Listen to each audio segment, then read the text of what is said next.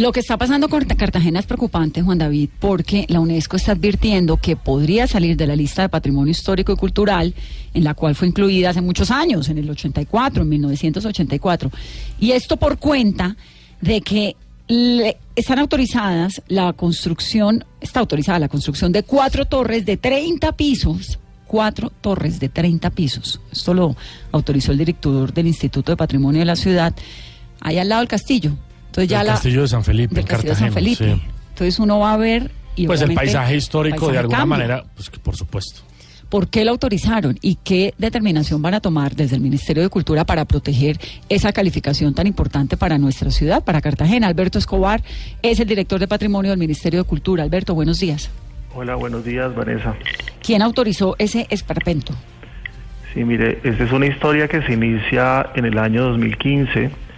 Realmente, eh, cuando se declara algo como bien de interés cultural del ámbito nacional, como es el caso del Castillo de San Felipe, se le define un área de influencia, que es una especie como de cordón de seguridad que asegura que cualquier edificación que se haga en esa zona debe venir al Ministerio de Cultura.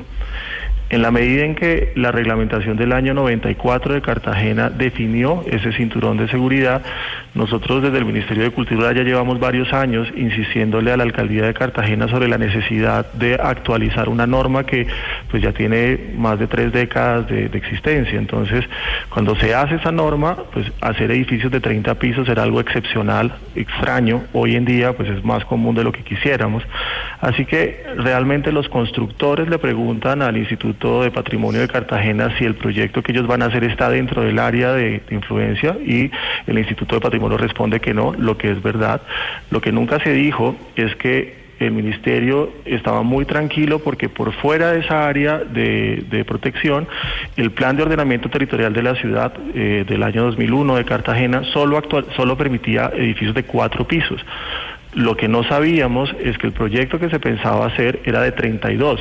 El curador, amparado en una circular que sacó la Oficina de Planeación de Cartagena, interpretó que podía ser 32 pisos. O sea, 28 más de lo que se podían.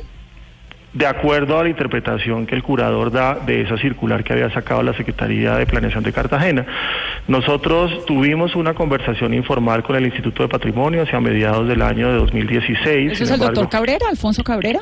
No, es, es Berta, Berta Arnedo. Eh, el proyecto realmente nunca vino a Bogotá. Nosotros cuando vimos ya el impacto, que esto fue a comienzos del 2017, automáticamente y mientras entendíamos cómo se había autorizado ese proyecto, llevamos al Consejo Nacional de Patrimonio la solicitud de ampliación del área de influencia de emergencia, que se fue aprobada en más o menos abril del año pasado, y adicionalmente la ministra de Cultura le envió una carta directamente al alcalde de la ciudad para que tomara pues las medidas pertinentes, pues porque había sido la, la alcaldía con, con, el curador, pues los que habían de alguna manera pues generado el espacio legal para que ese proyecto se, se construyera. Al ver que no pasaba absolutamente nada, el Ministerio de Cultura tomó la decisión en octubre del año pasado de instaurar una acción popular contra la alcaldía para detener inmediatamente el proyecto. En ese lapso ya la alcaldía había mandado a la obra porque no cumplía con una serie de, aislamientos y otros aspectos legales y adicionalmente la jueza ya tomó pues unas medidas cautelares que había solicitado también el Ministerio de Cultura. Ahora, en ese mismo lapso también ICOMOS, que es un ente asesor de la UNESCO, que tiene una sede en Colombia, envió un informe sobre este caso a la UNESCO y entre el 12 y el 15 de, diciembre del año pasado, un experto de ICOMOS que se llama Luis María Calvo, que es un experto arquitecto argentino, vino y fue tal la, preocupación que él lo asaltó por el proyecto que se estaba adelantando que el Centro Mundial de Patrimonio en diciembre del año pasado, el 22 de diciembre, le mandó directamente una carta a la ministra de Cultura en donde le advierte sobre el posible impacto que ese proyecto puede llegar a tener sobre la inscripción de Cartagena en la lista del patrimonio mundial. Ahí es importante recordar que cuando en el año 84 Colombia solicita esa inscripción, tiene que verificar algo que se llama el valor universal excepcional, que es lo que hace que Cartagena pues sea un lugar excepcional, pero tiene que ajustarse a cuatro, a seis criterios que la UNESCO eh, pide por lo menos debe cumplir dos para ser inscrito en la lista del Patrimonio de la Humanidad. Cartagena se apoya en el criterio 4 y 6.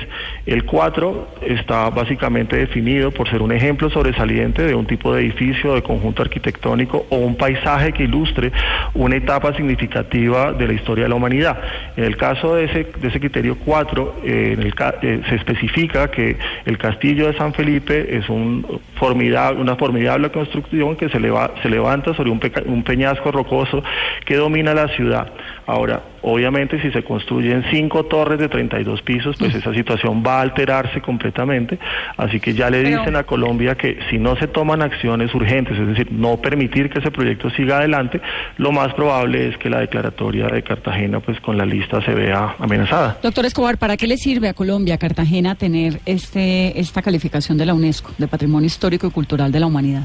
Pues le permite hacer parte de la élite del patrimonio de la humanidad, es decir, en esa misma lista está Machu Picchu, está el Centro Histórico de Venecia, están las pirámides de Egipto, es decir, muchas personas viajan por el mundo a partir de esa lista, es decir, porque finalmente están conociendo pues sitios de los cuales no solamente los cartageneros y los colombianos nos sentimos orgullosos, sino toda la humanidad se siente orgullosa. Entonces, pues obviamente es muy grave este llamamiento que hace la UNESCO y por supuesto es muy grave pues que ya se inicie un proceso que pudiera culminar, ojalá que no, con la exclusión de Cartagena de esa lista. Pero doctor Escobar, ¿a qué hora nos metimos en este eh, quilombo? Porque es que el lío es que hay unos permisos ya otorgados y si ese proyecto finalmente no se realiza, pues eso va a tener que eh, incidir en seguramente en demandas y una cantidad de problemas. ¿A qué hora nos metimos en este rollo?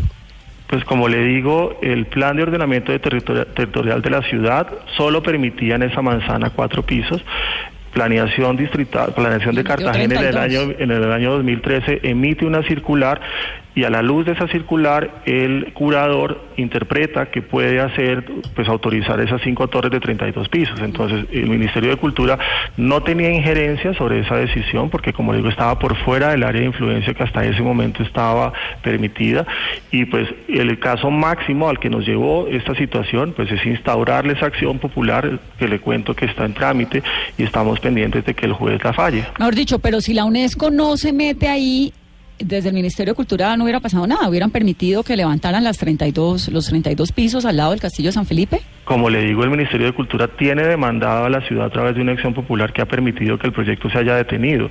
En este momento, pues estamos por cuenta del juez que está evaluando pues los argumentos que nosotros dimos, dentro de los cuales, por supuesto, estaba que la construcción de esas torres van a cambiar de manera irreversible el paisaje que tiene la ciudad y por consiguiente podría llegar a poner en peligro la declaratoria, como ya la, la UNESCO nos acaba de comprobar que sí. ¿Y las licencias por el momento están suspendidas? En este no, ellos tienen una licencia que fue la que les otorgó la curaduría y en este momento lo que está pasando es que eh, hay unas acciones cautelares que son las que se pidió que tomara la, la jueza mientras eh, definían en, en, rigor nuestra acción popular. Entonces, eh, si la jueza toma la decisión de apoyar la, la, decisión de, la acción popular que instauró el ministerio, pues el proyecto se detendría.